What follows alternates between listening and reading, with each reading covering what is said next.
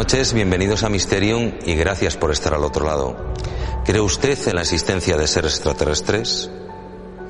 ¿Cree usted que ya se ha producido el contacto con otras civilizaciones y que los gobiernos nos lo ocultan? Dicen algunos estudiosos que ese contacto está a punto de producirse de una forma multitudinaria. Sorprendentes afirmaciones son las que nos va a dar nuestro invitado de hoy, Rafael Palacios, el investigador con más prestigio en toda España sobre el enigma extraterrestre y sobre la ocultación por parte de los gobiernos.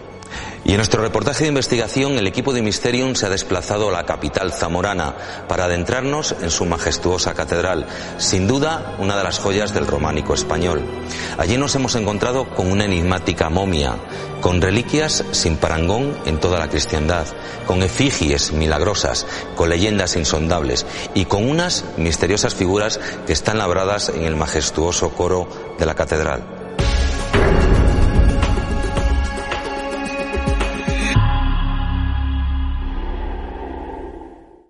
Periodista, escritor, es uno de los investigadores sobre conspiraciones y el poder oculto de los gobiernos más afamado de España. Divulgador de los secretos que ocultan los gobiernos y de saber cómo nos manipulan. Rafael Palacios, buenas noches y bienvenido a Mysterium. Buenas noches, Ángel. ¿Qué tal te encuentras aquí en Valladolid, hombre? Pues muy bien, retornando aquí después de bastantes años que no venía por esta ciudad. Son muchos los temas que podríamos hablar contigo sobre conspiraciones, sobre el poder oculto de los gobiernos, pero sin embargo yo he querido centrarme en uno porque es un tema realmente apasionante. Has escrito este libro, Extraterrestres, el secreto mejor guardado.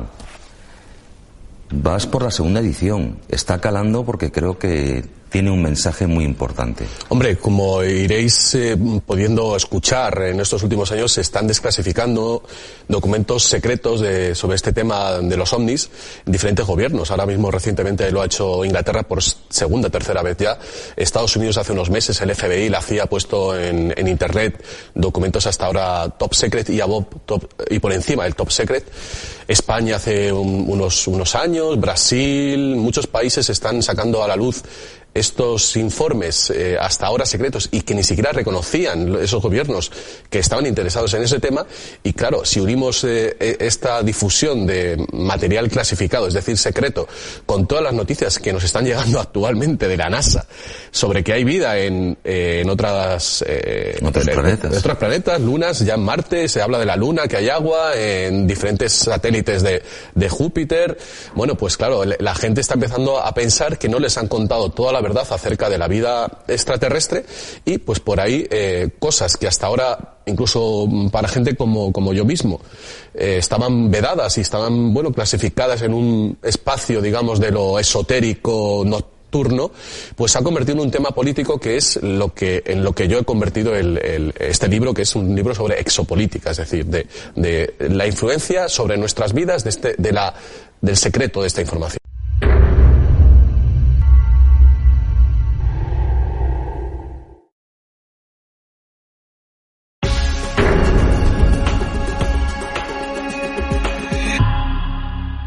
Dices que es el secreto mejor guardado. ¿Desde cuándo eh, tú averiguas que se oculta esta información y qué mecanismos están utilizando para ocultar esa información? Eh, bueno, yo em, empiezo esta investigación con el 11S, en realidad, con la investigación acerca del 11S y, bueno, que abre las puertas a mucha otra información censurada. Y ahí me encuentro con el Disclosure Project, el proyecto de desclasificación, en el cual el, doctor Steven Greer eh, ha reunido a 400 personas de, la, de los servicios secretos, de la NASA, del Ejército del Aire, del Ejército mm, de Tierra, de la Marina, no solo de Estados Unidos, el gobierno la mayor parte de ellos jubilados, porque hay que decir que las personas que han estado trabajando en esos proyectos firman un, un documento mm, de confidencialidad, de secreto en, en virtud de la seguridad nacional, que les impide hablar. Entonces, eh, bueno, si, hablan, pues no pueden llegar a tener una multa, incluso eh, eh, ir a la cárcel. Lo que ocurre es que cuando esas personas se jubilan, ese contrato ya expira y pueden hablar, y es lo que ha pasado con estas personas. Como curiosidad, te podré, os podré comentar que ha aparecido un documento para los astronautas que han ido al espacio que les impedía mantener relaciones con extraterrestres. Esto puede parecer una locura, pero ese documento existe, eh, tiene el membrete oficial de la NASA y bueno, pues hay un documento también, es que esto está lleno de, cosas, eh, bueno, apasionantes o digamos marcianas. Hay un documento de los bomberos, me parece que son de Nueva York, un, libro en el que se mm, eh, habla de qué es, cuál tendría que ser la reacción de los servicios de seguridad de emergencias en el caso de un ataque extraterrestre. Entonces uno dice, ¿por qué? ¿Cómo se les ocurre plantear esa hipótesis? Bueno, pues porque realmente es una hipótesis con la que trabajan.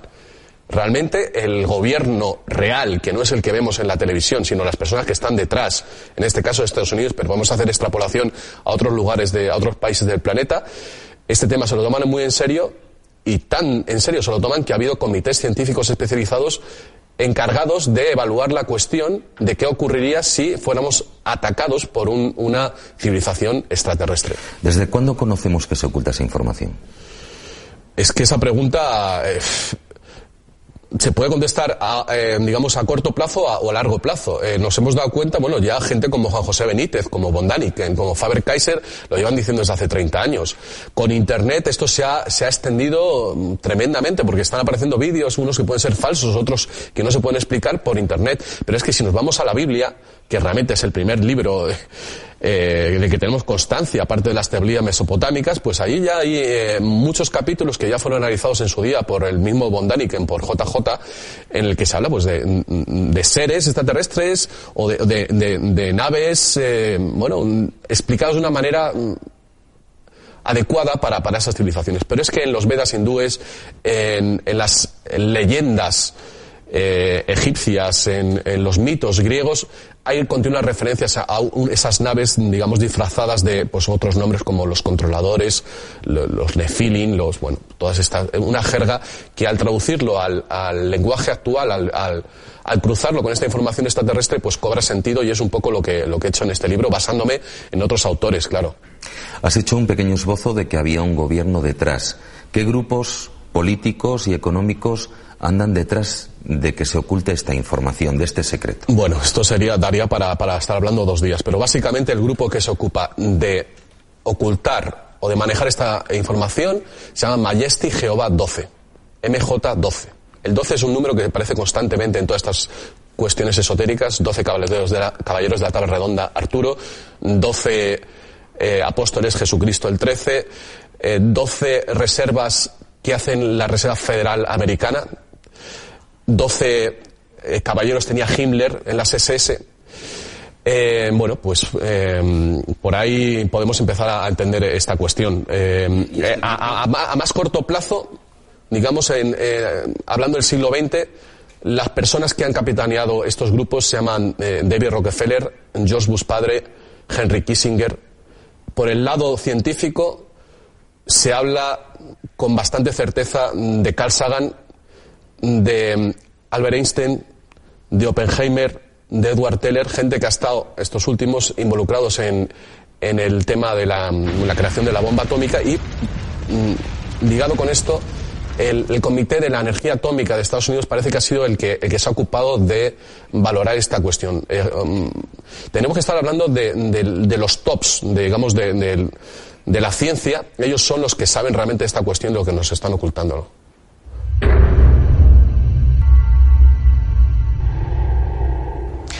Me imagino que las afirmaciones que está realizando Rafael Palacios les están sorprendiendo. Igualmente esperamos sorprenderles con el reportaje de investigación que les hemos preparado. Nos hemos desplazado a la capital zamorana para adentrarnos en su catedral y allí nos hemos encontrado con una enigmática momia, con figuras sorprendentes, con leyendas insondables. Me imagino que estarán deseando ver un avance del reportaje de investigación que les hemos preparado y que van a poder visionar justo cuando finalice la entrevista que estamos manteniendo con el investigador Rafael Palacios. La Catedral de Zamora, una de las joyas del románico español, se alza majestuosa contemplando el río Duero desde el promontorio que ocupa en la zona antigua de la ciudad. Esta mole pétrea fue declarada monumento artístico en el año 1889. Por su belleza es conocida como la perla del siglo XII. y sus muros albergan sorprendentes leyendas, esconden secretos insondables y ocultan extrañas reliquias sin parangón en la cristiandad. Siempre se ha considerado a San Atilano, obispo de Zamora en el siglo X, como al artífice de instaurar la sede episcopal en la capital castellana. Sin embargo, la realidad es que se estableció en 1120. Años más tarde, comenzó el proceso de edificación de la catedral, que fue relativamente corto para su época. 23 años transcurrieron desde que se puso la primera piedra en 1151 hasta que se consagró el templo en 1174. Numerosos avatares han transcurrido desde aquella época para que hoy podamos admirar todo su esplendor.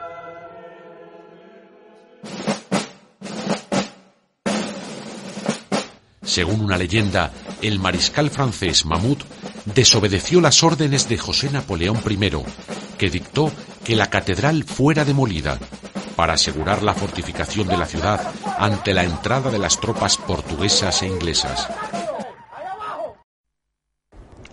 Seguro que vamos a sorprenderles con el descubrimiento de sus más recónditos secretos.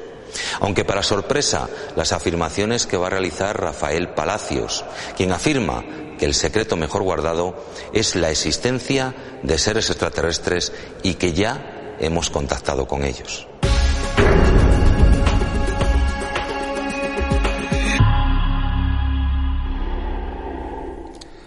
Continuamos con Rafael Palacios, investigador, escritor, periodista, experto en conspiraciones, en el poder secreto que ocultan los gobiernos. Y estamos hablando de un tema apasionante.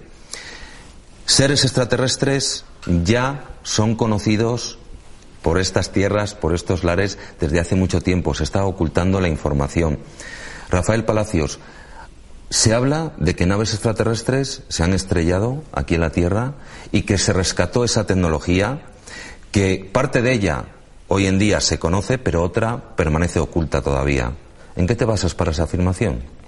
Bueno, ya las evidencias de que en Roswell realmente el año 47 cayó una nave y se recuperaron seres, mm, han aparecido la enfermera que, se ocupó de esos seres, han aparecido personas que, los han visto, que los han conocido, eh, como Clifford Stone, el sargento Clifford Stone, eh, Robert Dean, un alto cargo de, de la OTAN, ha hablado también, Michael Wolf, hay diferentes personas que han que han, el doctor Michael Wolf, que han, que han hablado de, esta cuestión. Nos situamos, perdóname, estamos hablando año 1947, en el Comienzo, el comienzo de toda esta cuestión, que es justo después de la, de la, de, la Segunda Guerra Mundial, caen las bombas atómicas de Hiroshima y Nagasaki, eso parece que generó pues una perturbación en el ámbito cósmico, de manera que otras civilizaciones se sintieron que podían ser agredidas, porque realmente el, las bombas atómicas generaron una onda expansiva peligrosa no solo para nuestro planeta, sino para, para, nuestro sistema solar, porque todo el sistema solar y todos los sistemas están eh, conectados a través de ondas electromagnéticas. Parece que de la ingeniería inversa, es decir, de la mm, de tomar estas naves que han caído no solo una, sino por lo menos una docena en Estados Unidos, alguna más en Sudáfrica, en Australia, de, de, esa, digamos, lo que hace un niño con un juguete, que es desarmarlo o volverlo a armar, se han obtenido tecnologías que tenemos hoy en día, como la fibra óptica o el láser. Si cualquiera de los que nos está viendo va a Wikipedia y busca el láser, invención del láser o, del, o de la fibra óptica, encontrará que curiosamente han sido, no, no está muy claro quién lo ha inventado. En, el caso de la, me parece que es eh, el, la fibra óptica, no, perdón, el, el láser, hay unos rusos y unos norteamericanos al mismo tiempo que, que, que lo que lo inventan. De manera que primero hay que poner en duda si realmente había una guerra fría o se estaban cruzando la información los científicos de, de un lado y el otro del, telón de acero. Pero es que hay, se puede encontrar un paralelismo claro entre este acontecimiento de Roswell y la segunda parte del siglo XX, esta mm, fantástica explosión de, tecnología que ha habido y que parece... Del boom de la informática, por ejemplo, ¿no?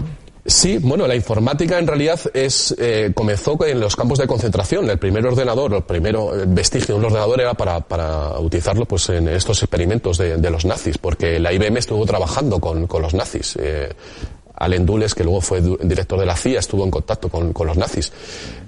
Muy curiosamente, por ejemplo, el inventor del, del primer ordenador, el ENIAC, fue John von Neumann, nazi que fue a trabajar a Estados Unidos, y un señor de apellido Spielberg. John von Neumann, que dicen que es el padre, de la informática, ¿verdad? Sí, y el otro Spielberg es el padre de Steven Spielberg. Lo cual explicará a muchos por qué Spielberg ha hecho unas películas tan maravillosas y curiosamente en el tema extraterrestre pues tenemos Encuentros en la tercera fase y ET. Y también informado. Bueno, está tan informado que es que su padre ha pertenecido a la élite. Cuando uno empieza a colocar esas piezas de rompecabezas, que como he hecho en el libro, entonces entiende muchas cosas. Entonces, claro, eh, eh, hay gente que, por ejemplo, H.G. Wells escribió La Guerra de los Mundos porque era, una era un agente secreto de los servicios secretos norte, eh, perdón, ingleses.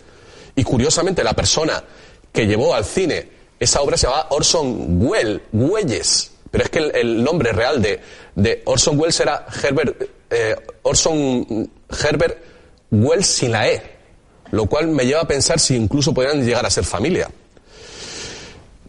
Esta historia es de película realmente. Es de película y realmente las cosas que vamos a empezar a vivir dentro de nada en este planeta son de película. Porque las tecnologías que nos están ocultando nos van a llevar a lo que nosotros consideramos ciencia ficción. Esa es la segunda parte que te había formulado en la pregunta. ¿Qué tecnología todavía nos ocultan y está por salir a la luz?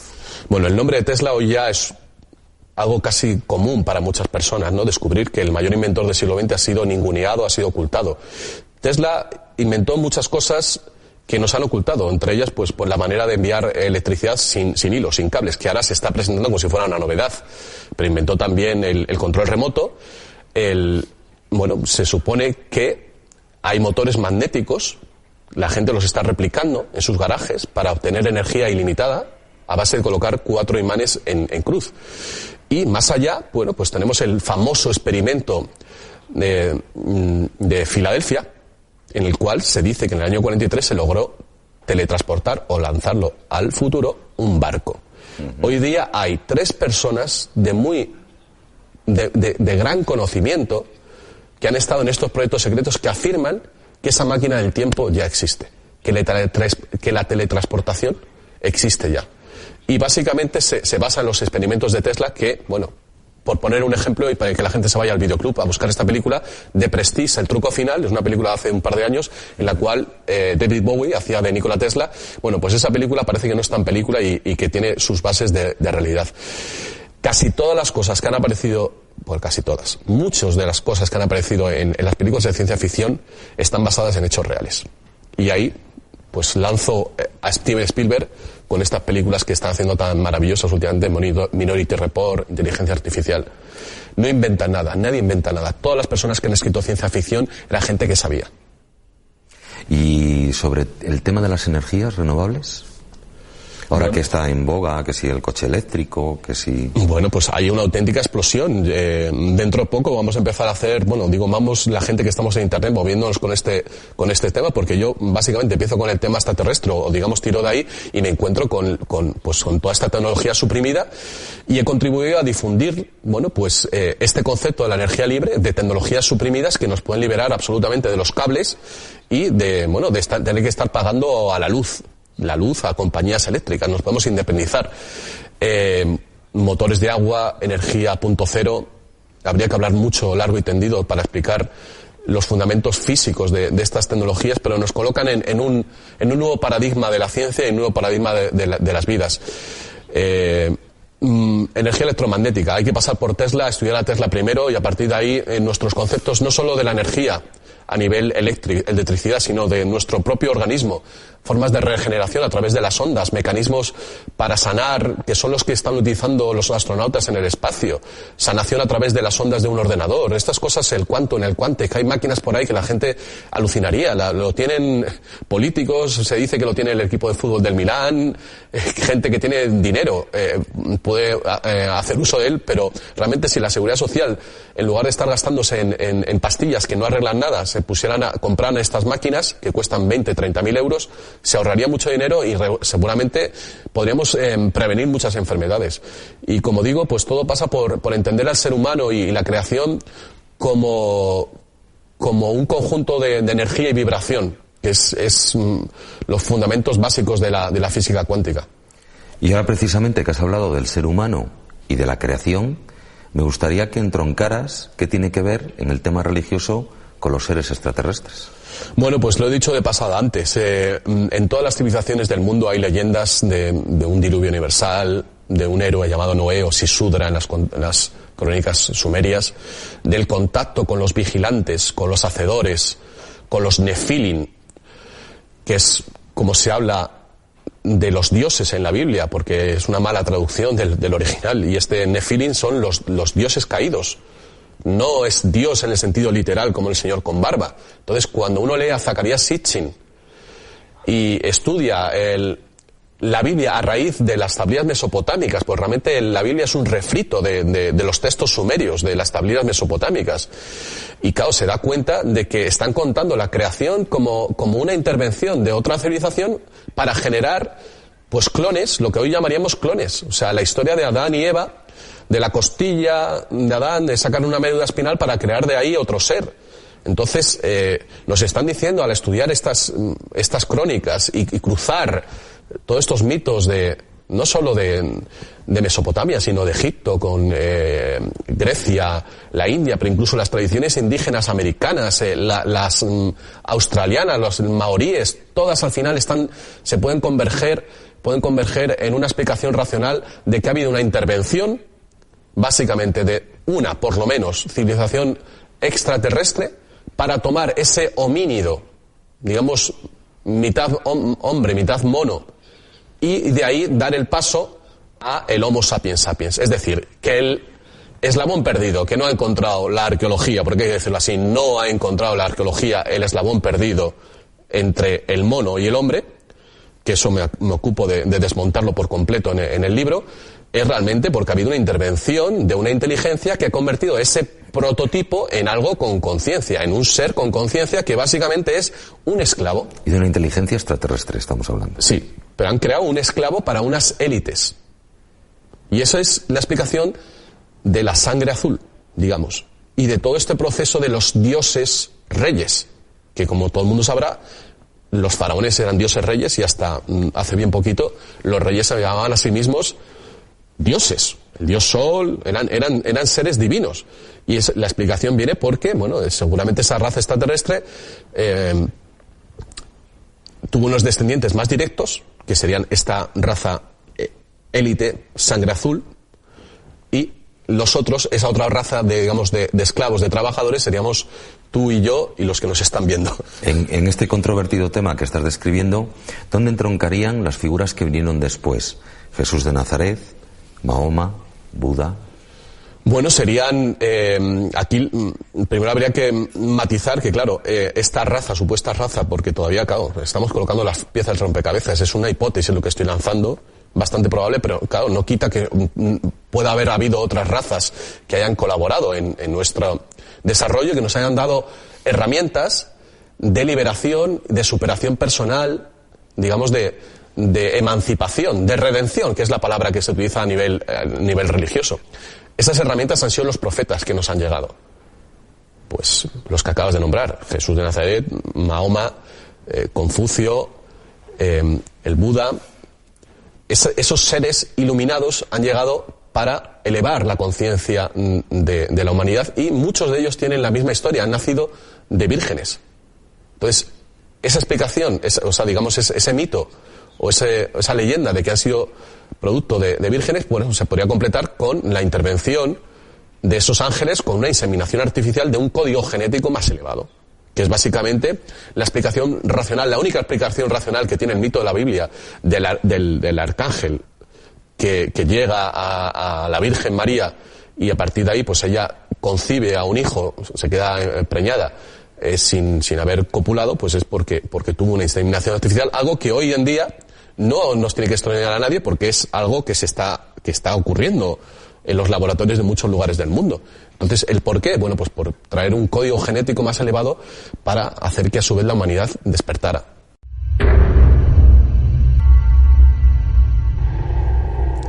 Desde luego el tema del que nos está hablando Rafael Palacios es apasionante. La existencia de seres extraterrestres, que ya se ha mantenido contacto con ellos y que los gobiernos nos lo están ocultando. Quiero aprovechar este tema para dejarles un interrogante en el aire. ¿Por qué todos los gobiernos del mundo han clasificado el tema OVNI como secreto. Yo mismo he realizado varias investigaciones sobre este apasionante tema aquí en nuestra región, porque tenemos sucesos realmente insólitos. ¿Sabía usted que el caso mejor estudiado de abducción ocurrió en la localidad soriana de Medinaceli? El caso de Julio Fernández, un cazador que se encontró con dos seres extraterrestres y que le llevaron a un ovni o que el espectacular caso de persecución por seres extraterrestres que ocurrió en una localidad salmantina, la de Valdeijaderos, es el caso de Maximiliano Iglesias Sánchez. O que en la localidad burgalesa de Villalacre, en 1984, unos jóvenes afirmaron ponerse en contacto con una entidad extraterrestre, M4, a través de la Ouija.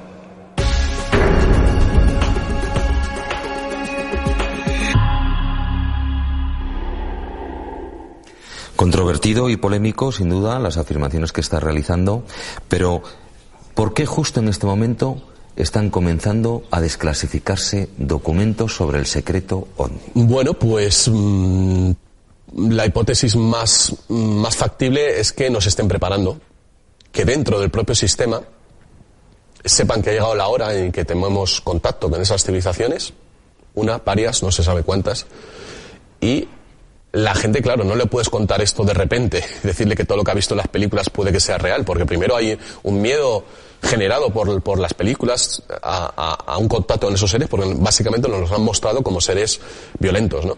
Entonces la manera de preparar a, la gente, pues es eh, empezar a, poner eh, en la luz pública esos documentos, que es lo que está ocurriendo, y convertir un asunto que hasta ahora estaba catificado pues de, paranoicos, de locos, de marginados sociales, en algo político, que es, bueno, lo que yo estoy haciendo también. O sea, digamos que yo sería un instrumento, entre comillas, o sin las comillas, pues para esa difusión y para la preparación de la humanidad, para ese momento que sería el reencuentro con, con nuestros antepasados, con, con unos primos lejanos, o con unos hermanos, o con unos padres, como lo quieran llamar. ¿Y por qué ahora sí y antes no?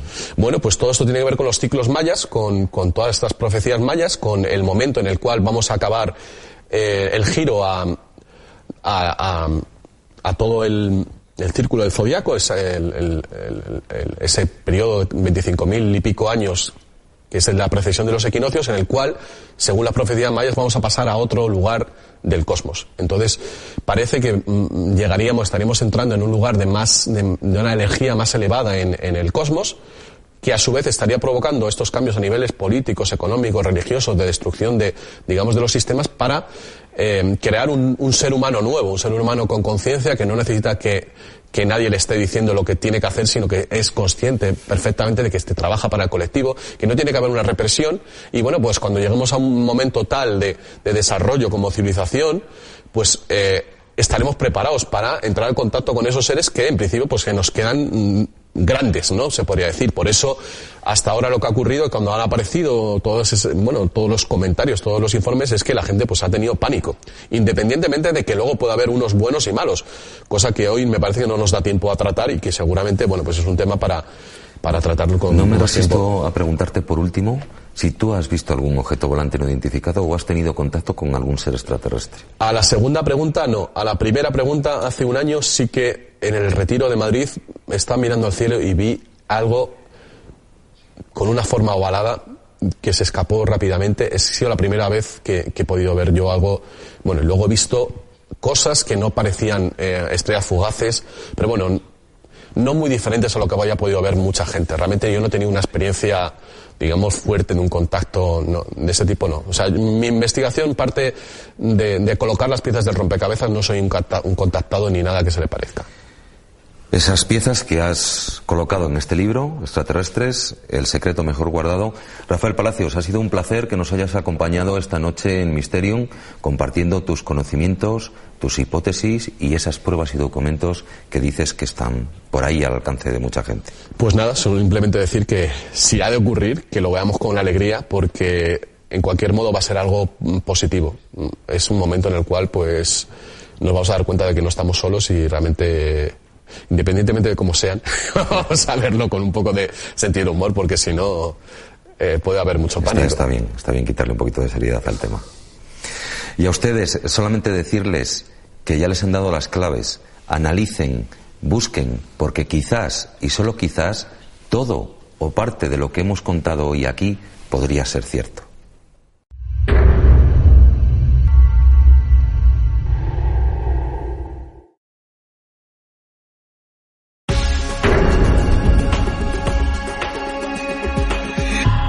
Equipo de Mysterium se ha desplazado a la capital zamorana para adentrarnos en su majestuosa catedral, sin duda una de las joyas del románico español, que se alza desafiante vigilando el río Duero desde el promontorio que ocupa en la zona antigua de la ciudad. Y allí nos hemos encontrado con enigmáticas leyendas, como la que se cuenta sobre la cabeza erosionada que hay en la puerta del obispo. Y hablando de obispos y de leyendas, nada como las que se cuentan sobre San Atilano, el fundador de la diócesis. Pero aún hay más, como fenómenos sobrenaturales, efigies milagrosas, reliquias sin parangón en toda la cristiandad y unas figuras desde luego escabrosas que van a poder ver en el coro.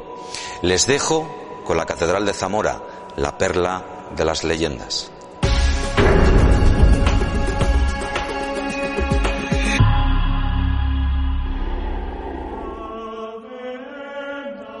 La Catedral de Zamora, una de las joyas del románico español, se alza majestuosa contemplando el río Duero desde el promontorio que ocupa en la zona antigua de la ciudad.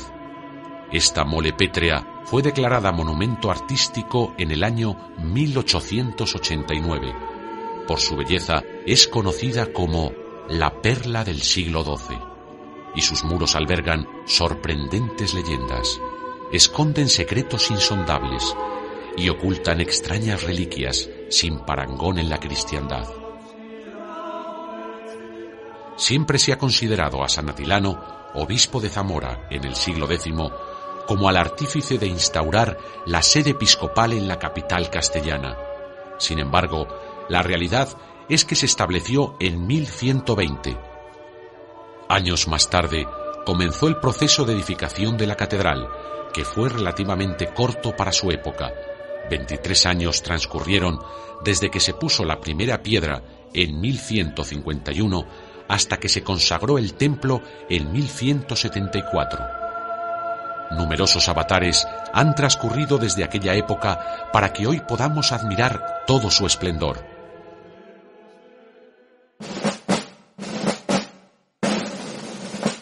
Según una leyenda, el mariscal francés Mahmoud desobedeció las órdenes de José Napoleón I, que dictó que la catedral fuera demolida para asegurar la fortificación de la ciudad ante la entrada de las tropas portuguesas e inglesas.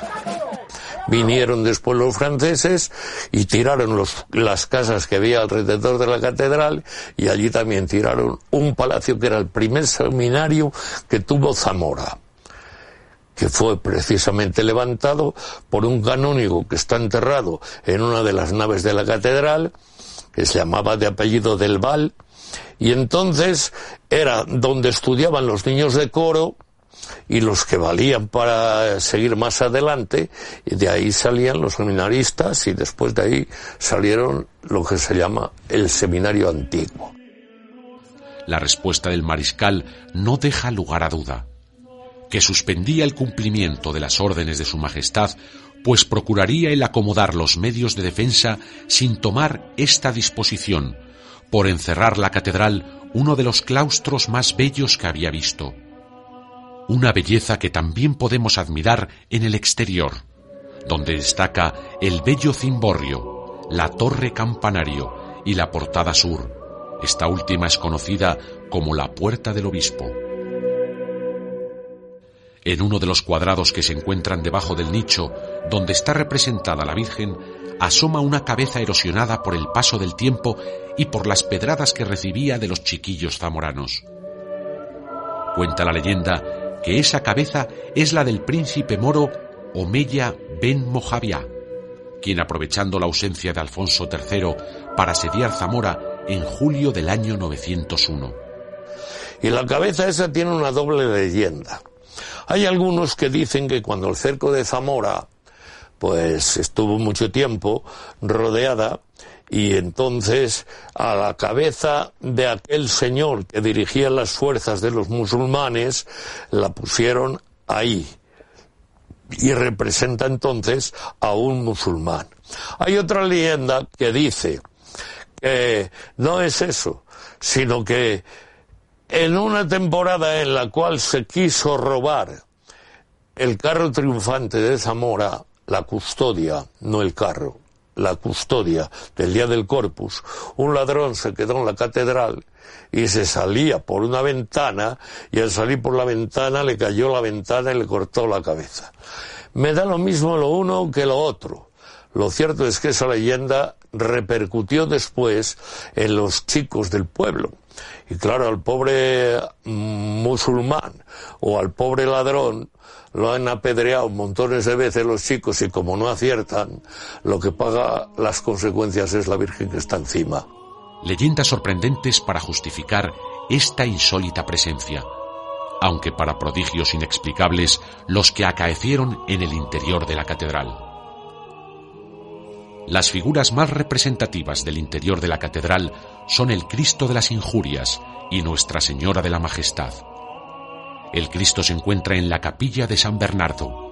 Posee un realismo impresionante, hasta el punto de que en el interior de la boca se puede observar la campanilla.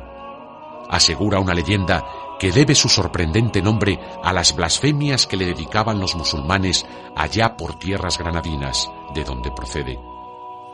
Sobre la Virgen, conocida como la Calva, por su prominente frente, se cuenta un hecho extraordinario que sucedió el 18 de junio de 1811.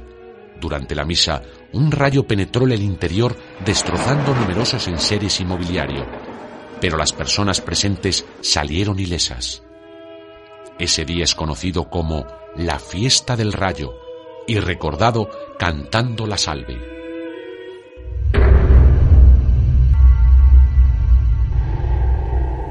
Estamos visitando la Catedral de Zamora y la estamos recorriendo desde un punto de vista distinto. Espero que les esté gustando. Les hemos mostrado la belleza exterior e interior que atesora.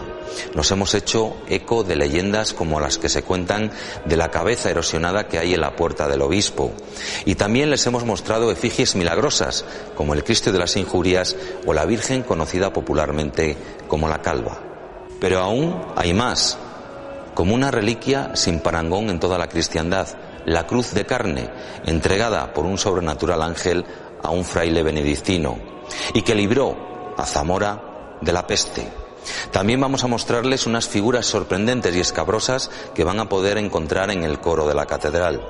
Y además vamos a realizar un recorrido por las leyendas que se cuentan sobre San Atilano, el fundador de la diócesis. Estos son algunos de los enigmas que todavía quedan por desvelarles.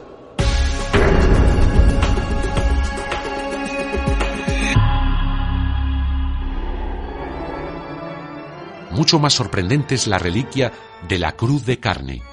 Es un objeto de culto que guarda tras de sí una historia envuelta en lo milagroso y podemos encontrarla en la bella capilla de Santa Inés. Así nos la describe el cronista don Agustín de Rojas y Villandrado. Es una cruz de carne del tamaño de una hostia con que se celebra y de grueso como medio dedo meñique, y los brazos de cada una de las cuatro partes son iguales, está la carne cecinada y el color leonado, envuelta y cosida en un lienzo antiguo pasado por algunas partes, al parecer, de sangre. Esa cruz, pues yo no puedo decir que sea de carne, pero tampoco puedo decir que, es mentira. Allí está en una, en una especie de, de urna pequeñita o caja pequeña y la gente la ve, la gente la besa y la gente la ha pedido montones de, veces y de siglos para llevarla a los enfermos y tenían la obligación de cuando la llevaban a un pueblo de ir cuatro canónigos acompañándola en coche, la llevaban allí y la traían otra vez a, a la catedral. Nos trasladamos al otoño del año 1349 en el que el rey Alfonso XI decidía poner sitio a Gibraltar. saboreando la victoria por anticipado, no contó con un enemigo que no entendía de clases ni de condiciones y que se presentó como ráfaga de viento, la peste negra. Ante este azote, que menguó de manera significativa su ejército, no le quedó otra opción que mandar retirar a sus ejércitos a lugares en los que el mal no fuera tan virulento. Si bien no se percató de que la enfermedad ya había hecho un hueco en su equipaje, muriendo el monarca en breve, en 1350, por exceso del mismo. Aquí vinieron los monjes de un pueblo de cerca de Palencia, de Calabazanos, y vinieron aquí y fundaron un convento. Era el convento de San Miguel, ya que estamos en la calle de San Miguel. Y aquellos frailes, dice la leyenda, bastante bien avalada además, que hubo una peste en Zamora muy grande. Y según refiere la tradición, un monje Em, de la ciudad, un monje benedictino estaba rezando en, en, el, en el huerto del convento pidiendo a Dios que cesase una peste que había en la ciudad y recibió por manos de un ángel esta cruz. Desde entonces la cruz eh, fue venerada en un convento en Zamora, en el convento de San Miguel, después en el convento de, Benedictinos y finalmente se trasladó aquí a la catedral en el siglo XIX. Desde entonces se venera aquí. Y desde aquel día se le cogió tal devoción y empezó a mermar también la peste en la ciudad, después ha estado como la reliquia más importante, puesto que no la tenían de aquí del pueblo, que había venido de fuera, de leyenda angélica, y cuando salía del convento, en tiempo de que estaban aquí los frailes, tenía que salir acompañada y la recibieron en la época de la desamortización en la catedral. Se marcharon para Valladolid, de aquí de Zamora, y entonces el pueblo pidió el que esa reliquia se tenía que quedar en Zamora. Y entonces ellos entre dudar a dónde la llevaban y viendo que Zamora la quería para sí, la dejaron en la catedral y ha estado toda la vida en la catedral. Existe otra versión de los hechos que nos dice que fue el mismísimo abad del monasterio de San Benito, de Valladolid, el que en una visita al monasterio zamorano, el cual era dependiente del vallisoletano, decidió el traslado de la cruz a orillas del Pisuerga, donde podría ser venerada por más gente. Tras largo viaje, llegaron a la iglesia de San Benito, donde el abad depositó la cruz de carne con su relicario en el altar mayor, y cuando se disponía a adorarla, pudieron observar cómo la reliquia se elevaba por los aires, desapareciendo de su vista. Pensando que la habían perdido para siempre, regresó a Zamora el séquito que había acompañado al abad hasta Valladolid.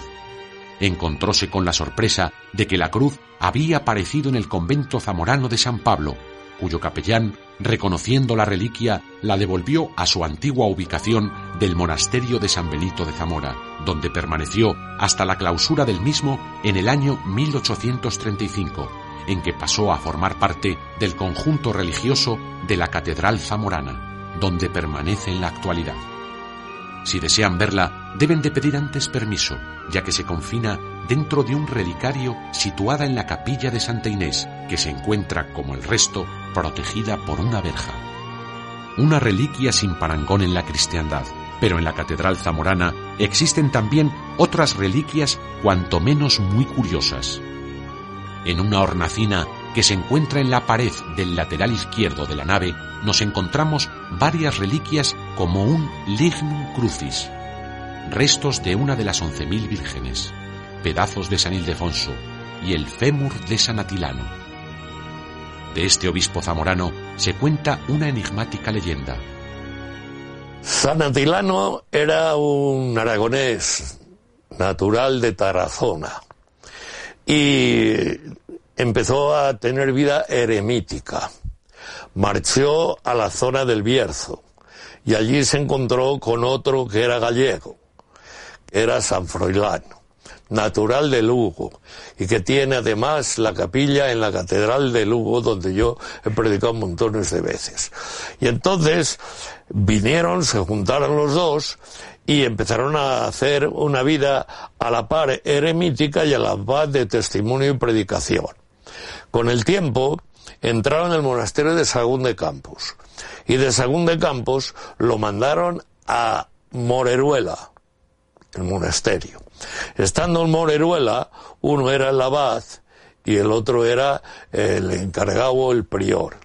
Y entonces, según la leyenda, hubo una aparición de, unos pájaros o palomas que se colocaron sobre los hombros de los dos y a los dos los escogieron para obispos.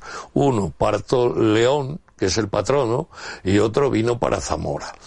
Este hombre, el que vino para Zamora, entonces no sé por qué le entró el remordimiento de que tenía algo que no había pagado todavía de su vida delante de Dios. Y quiso hacer una peregrinación siendo obispo de Zamora. Al ir a la peregrinación y salir hacia Tierra Santa, dicen unos, otros no dicen ni dónde, pero sí en peregrinación, al pasar por el puente, quitó el anillo y lo tiró en el río y dijo, el día que me devuelva, que vuelva este anillo a mi mano, entonces me doy cuenta de que Dios me ha perdonado. Han pasado dos años, a los dos años volvió a Zamora y al llegar en una posada que había donde hoy está el cementerio y capilla de San Atilano, allí pidió de cenar y le dijeron pues solamente hay un pez. Y entonces abrieron el pez y allí apareció el anillo. Y dice que entonces todas las campanas de Zamora empezaron a repicar porque había vuelto el obispo peregrinante. Aquello trajo como consecuencia que después los seminaristas en la beca que llevaban antes ponían un anillo. La beca era roja y un anillo que, que representaba al anillo de San Atilano.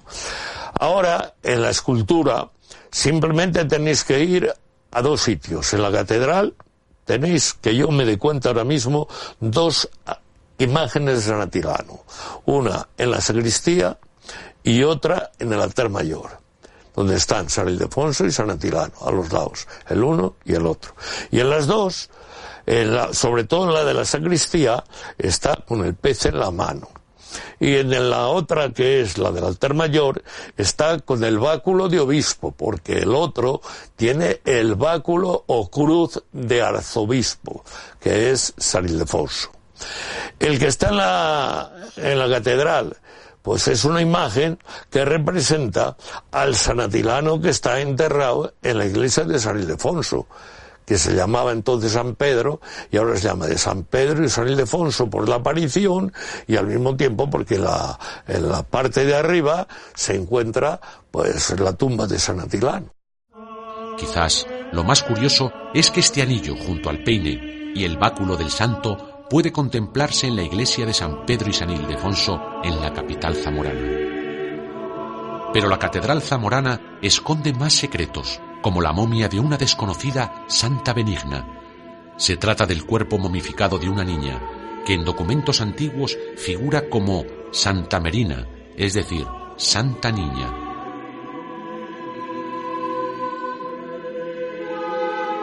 En el Museo Diocesano encontramos el cáliz que profanó un hereje, o el misterioso rótulo sepulcral de Santanería Refina, de quien se albergan serias dudas sobre a quién corresponde en realidad. Bueno, pues al parecer en el siglo XVII eh, estaba celebrando un sacerdote la misa en una iglesia de Madrid y un hereje que dudaba sobre la presencia real de Cristo en la Eucaristía em, cogió el cáliz de forma espontánea y lo tiró contra una pared. Sin embargo, no se vertió la sangre, la especie eucarística que contenía ese cáliz. El cáliz fue donado a un sacerdote de la localidad de Almeida, aquí en Zamora, y finalmente desde Almeida vino aquí a la catedral y se conserva en el museo donde puede ser contemplado. Otro misterio sin resolver es el lugar oculto donde reposan los restos de los comuneros castellanos, ya que durante cierto tiempo estuvieron en la capilla de San Pablo. Ciertamente, los restos de los comuneros Padilla, Bravo y Maldonado estuvieron sepultados aquí en la capilla de San Pablo de la Catedral de Zamora. Sin embargo, eh, ya no existen y, según los datos que conservamos, fueron recogidos de esta capilla para ser arrojados al río Duero. Y por supuesto, no nos olvidamos de las figuras profanas que se pueden encontrar labradas en los asientos del coro. Entre los intencionados detalles se encuentran figuras de frailes y monjas en actitudes eróticas. La primera explicación de estos grabados los atribuye a la antipatía existente entre el clero regular y el secular que hace que los protagonistas de las imágenes sean los pertenecientes a la clase baja eclesiástica. Otra versión sería la de ilustrar las debilidades humanas, lo que haría que las representaciones tuvieran su origen en los pecados capitales. Así la gula viene representada por un fraile al borde de una cazuela de comida y rodeado de puercos. Y también se dice que lo que se ilustra en las 87 sillas que componen el coro es la totalidad de las grandes colecciones de cuentos moralizantes. Lo cierto es que sorprenden al visitante, y de las cuales no en vano cierto estudioso escribiese son las esculturas más obscenas, satíricas y picarescas en su género, y que rebosan un odio y desprecio contra los frailes y monjas. Figuras que abren numerosos interrogantes sobre su presencia en un templo. Si tiene usted alguna explicación para que se permitiera poner estos motivos en un lugar sagrado, no lo dude, háganoslo saber. Espero que el programa de hoy les haya gustado.